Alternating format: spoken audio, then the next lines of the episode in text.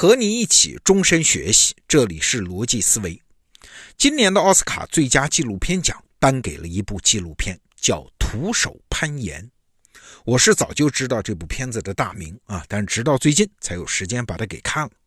看完之后呢，给了我一个巨大的启发。什么启发？我们先卖个关子，后面再说。先来简单介绍一下这部片子。徒手攀岩啊，它记录的是一位叫 Alex 的职业攀岩运动员徒手爬上一座悬崖的过程啊。那座悬崖呢叫酋长岩，在美国的优山美地国家公园。那这块岩石啊，是地球表面上最大的一块单体花岗岩，有多高啊？九百一十四米啊，将近一公里高，比世界上最高的建筑就是迪拜的哈利法塔还要高。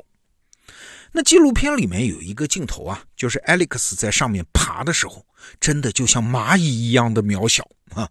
我在节目文稿里放了一张照片，你可以点开去感受一下，看看那是多么的惊险。请注意啊，这是徒手攀岩，没有任何工具和保护措施啊，在近乎笔直的悬崖上要往上攀登将近一公里，全程要几个小时啊！那攀岩者全身的重量只靠手指和脚尖的支撑，而支撑手脚的呢，可能只是山崖上一块不到两厘米宽的凸起啊！你想嘛，那要前进的时候，也就是要换手换脚的时候，全身的支撑点会减少到两个啊！只要一失误，只能是粉身碎骨，不可能有第二种可能性的。那即使是在专业的攀岩运动员看来，这也是一个不可能完成的任务。啊，说白了就是等于送死啊！但是在纪录片当中艾利克斯说了一句话啊，很奇怪。他说：“风险和后果是两回事儿，徒手攀岩的风险很低，只是后果很严重。”哎，这话什么意思？其实啊，只要抽身出来一想，你就能明白。比如说，我们每天早上出门上班啊，如果真的啊，说句不该说的话，如果出车祸死了，这个后果确实很严重啊。但这件事风险很高吗？不高啊！你只要小心走路、驾车，遵守交通规则，风险那是可控的呀。你再想啊，对于一个从来没有进过城的人来说，哦，突然置身在大城市的车水马龙中，他是不是也觉得很恐慌啊？觉得这个地方简直就是地狱啊，分分钟要被车撞死。但是如果你是从小生活在城市里呢，你逐渐掌握了过马路的行为规则。那你就明白 Alex 刚才那句话的意思了。什么叫风险很低，只是后果很严重而已啊？所以徒手攀岩这个事儿，它问题仅仅在于它的风险是不是可控的呢艾利克斯的回答是：当然可以，只是要勤于练习呀。你知道他为了这次攀爬准备了多长时间吗？不是几天啊，也不是几个月，而是八年。在这八年时间里，艾利克斯在不同条件下练习攀岩。光这座酋长岩，他就带着绳子，就是在有安全保障的前提下啊，爬过将近六十次，是一遍一遍的考察路线。那每次攀岩回来，第一件事就是记笔记啊。岩石上哪个地方有一个微小的凸起可以借力，哪个地方手和脚应该怎么配合，艾利克斯都熟记在胸，倒背如流。所以啊，最终徒手攀岩的那一天，就是拍纪录片的那一天啊，就像是一场大型舞蹈表演嘛。每一个动作都是事先彩排过无数遍的，艾利克斯只需要准确执行，没有什么惊喜。你看啊，徒手攀岩这件事儿，因为它在视觉上和想象上都很刺激，而且后果很严重啊，所以我们才会觉得不可思议。但是你想，很多专业的顶级高手不都有这样神乎其神的技能吗？只不过后果没那么严重而已。比如说，最顶尖的网球运动员能够做到隔空击中对面场地上的一枚硬币呀，那是指哪儿打哪儿，实发十中，能精确到这种程度。还有咱们中国菜的厨师，有一道菜叫文思豆腐。一块豆腐，哎，横切八十八刀，竖切一百八十八刀，切的跟纸一样薄，还不能碎，不能断，那可是豆腐啊！哎，不多举例子了，你随便在一个综艺节目里看一个才艺秀啊，哪一样不都是让观众惊掉下巴的呀？对，很多在我们外行看来不可思议的事情，在内行的眼里，它是可以通过练习抵达的境界。那除了我们刚才说的动作练习，这艾利克斯他的功夫还下在哪儿了呢？他自己是这么说的啊：最大的风险其实不是外界的风吹草动，而是我内心的情绪和压力。最大的敌人不是眼前那块陡峭的岩壁啊，最大的敌人就是我自己。这么听起来有点鸡汤，但是你想啊，徒手攀岩和一般的攀岩有啥区别？无非就是一个有绳，一个没绳嘛。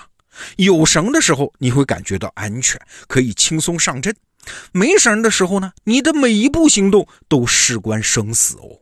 那个压力是惊人的，压力会把我们击倒的，压力会让我们陷在深深的恐惧里面，彻底丧失行动能力的。那怎么办呢？艾利克斯的答案很简单，就是增加对自己情绪的控制感。那这部纪录片里就介绍说啊，艾利克斯每天不是住在房子里啊，而是住在一辆拖车里，吃饭睡觉都在这个车里啊，就是为了靠近悬崖峭壁，好进行训练。他在攀岩以外，主要的时间就是在拖车里面练习引体向上，不是用手掌那种引体向上啊，是用手指吊起全身的重量，一吊。就是一个小时，那这么做除了训练自己的身体之外，还是对自己的情绪训练，要建立起百分之百的控制感。控制到什么程度啊？控制到能够抑制自己杏仁核的程度。杏仁核我们都知道，是我们大脑里面的情绪中枢啊。人之所以会感到恐惧，就是杏仁核活跃的结果啊。那在这部纪录片里呢，医生对艾利克斯的大脑做过一次核磁共振。结果发现，他的杏仁核比普通人要平静啊。换句话说，艾利克斯在攀岩的时候，他不会像普通人那样感到恐惧。那这是为啥呢？你可以说这是基因的原因。艾利克斯的大脑就是异于常人呐。但是艾利克斯他自己的解释是呢，他跟悬崖峭壁相处的时间太长了，所以他的杏仁核已经习惯了，不会那么容易恐惧了啊。这是练习的结果。纪录片当中有一个细节啊，就在艾利克斯成功攀登上酋长峰之后，啊，有人就问他：“你今天下午怎么安排啊？”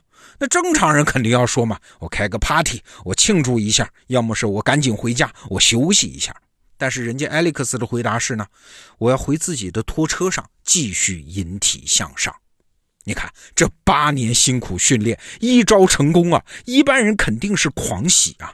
但是艾利克斯居然没有一丁点情绪上的波动啊，连行为方式上的波动都没有，他还是要回去引体向上。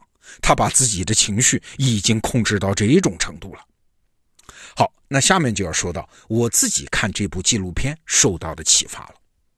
我的启发其实不仅是我刚才说的训练的重要性，而是一个人成为高手，他到底意味着什么？过去我们总是觉得高手嘛，就是获得了自由啊，别人做不到的他做到了，所以他们可以享受更多的随心所欲。但是看着艾利克斯攀岩的过程，我突然意识到，嘿嘿，不对，高手不是享受更多的自由，恰恰是反过来的，高手是看到了更多的限制。你想，这艾利克斯长期的训练，他不只是做到动作熟练而已啊。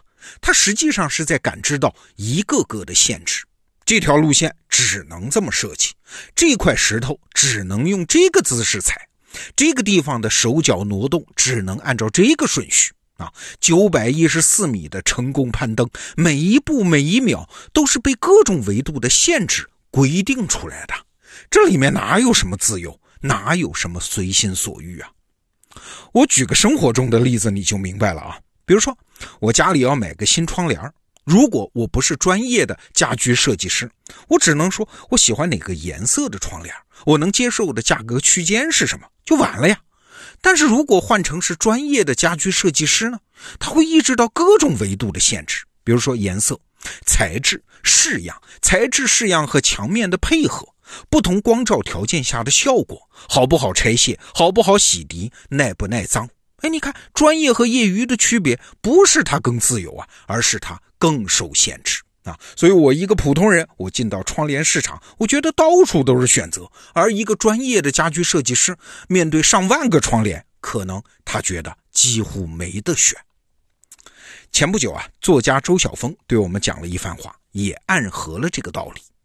他说，很多人都以为当作家的本事是自由创作、文无定法、驰骋想象，其实不然。作家真正的本事是对一个意思的表达能做到非常准确。对，是准确。一个高手之所以是高手，不是因为他在享受更多的自由，而是他看到了更多的限制。成为高手的过程，不是一个更放纵自己的过程，而是一个不断受到约束的过程。好，这个话题我们就聊到这儿。逻辑思维，明天见。